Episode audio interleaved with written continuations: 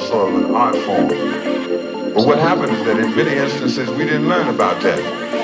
We learned about the kind of poetry that nobody could understand.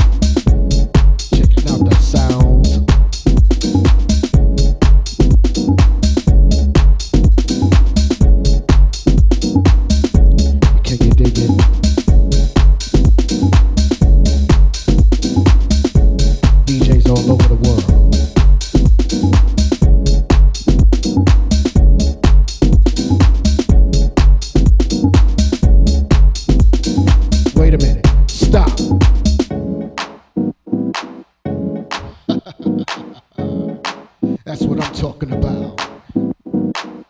Stop.